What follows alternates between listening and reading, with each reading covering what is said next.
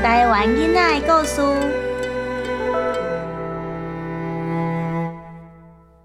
进入铁道时代，大小朋友们，在之前马街的故事中，我们有听见台湾受到清法战争的波及。清法战争之前，台湾只是福建省的一府，一切大事都要看福建省大官的决定。清法战争期间，刘铭传是全权大臣，直接向朝廷负责。在他的领导之下，台湾在惊险中最后安然度过战争。清廷也了解到台湾地理的重要性。一八八七年，台湾正式建省，刘铭传也成了首任巡抚。刘铭传刚上任的时候，马上开始收税，引起了许多反弹。不过，其实刘铭传是个很不一样的巡抚。在清廷中，他有较开明的思想，有许多先进的政策，像是在街道装设电灯，铺设陆上和海底电报线。引进人力车，还有新竹铁路。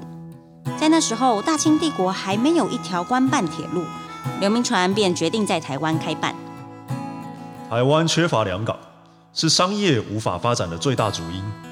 基隆是唯一可以容纳大型船舶的港口。如果基隆成为大海港，那么就有一条可以从北部连到南部的铁路，就能把基隆港变成货物吞吐港了。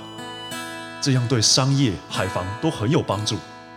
到时候，铁路的快速运输也能让台湾人不敢轻易造反。虽然有许多北京官员反对，但皇帝批准了他的计划。一八八七年，在全中国还没有铁路的时候，台湾的铁路就开始动工了。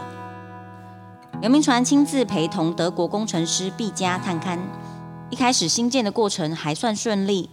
但越后来，诶，啊，为什么这铁机路吼一定安尼平平行过啦？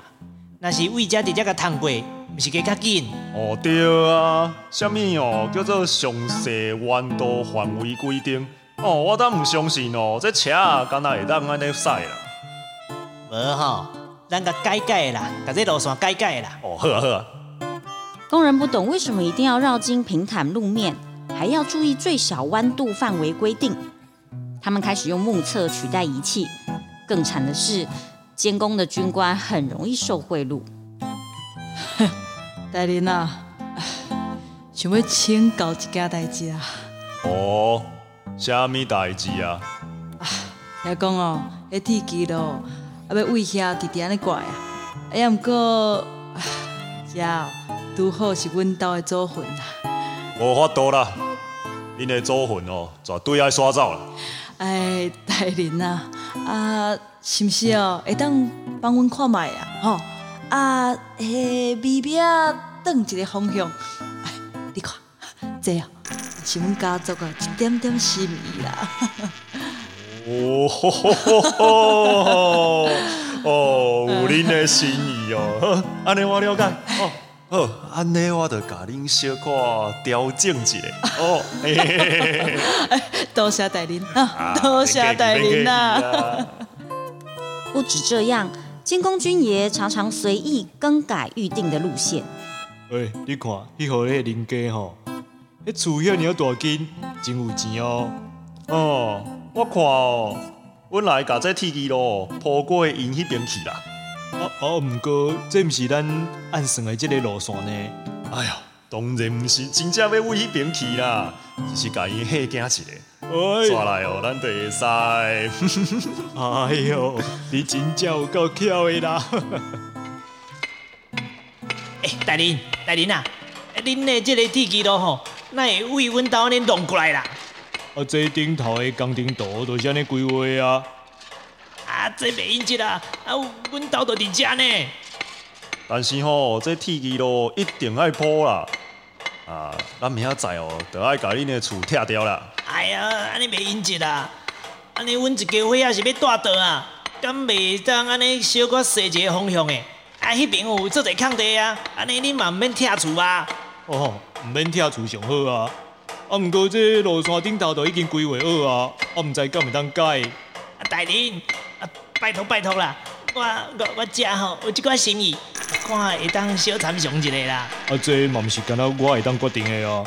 嘿啊，这工程哦是大工程呢，毋知顶悬的人敢会同意？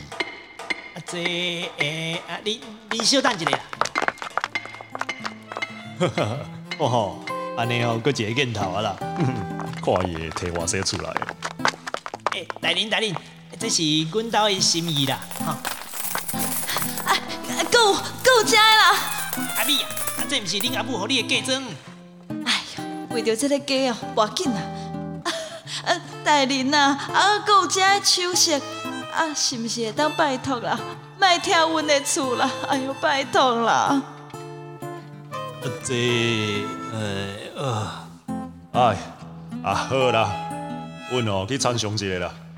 呃多谢大人啊，多谢大林，多谢大人多谢哦。就这样不断转弯、改来改去的街道，让杨技师非常头痛。巡抚也只能透过带兵的将官稍微处罚，但将军又常常力挺手下的军官，不理外国技师，所以总工程师一个个请辞，一连换了五任的总工程师。但是大家以为在路线平坦的地方，军官才这样搞怪吗？其实，在地形复杂的山区，这样的行为一样没有减少，反而变本加厉。哦，我的天！这边的丘陵为什么不钻个山洞过去就好？还在这边挖斩刀、筑楼梯？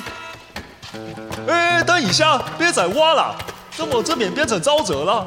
这边的泥土这么松软，不能这样挖啊！哎呀，出代志啊，出代志啊啦！啊，头前吼，迄帮啊啦！啊怎么会啊？啊啊，因为因为顶届吼有一个大人讲吼，要甲做即个排水的设施，啊也毋过过。你们该不会没有做排水设施吧？啊，哎呀，怎么不听我的话呢？这样的事不断发生，不是擅自更改施工方式，指挥官兵还会把水平高度搞错，结果盖出了歪歪斜斜、高高低低的铁路。好不容易，在一八九一年，短短六站，从基隆到台北的铁路总算通车了。台湾成了大清帝国中最进步的省份，而台北到新竹的铁路也在两年后通车。到一八九五年日本人来台湾之前，基隆县一天平均有五百位旅客，新竹县有四百人的运输量。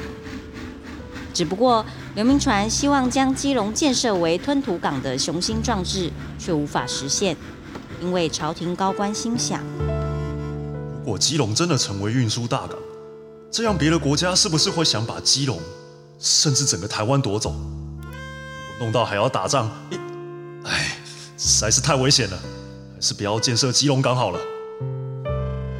建设基隆港的计划最终因此停摆，而台湾的铁路一直到一八九五年日本来到台湾之后，重新规划了品质符合日本标准的铁路，台湾的铁路体系才完整形成。大小朋友们，这就是台湾进入铁道时代的故事。刘铭传在台湾有许多的建设，不过在治理原住民这部分却不得要领，流血事件不断。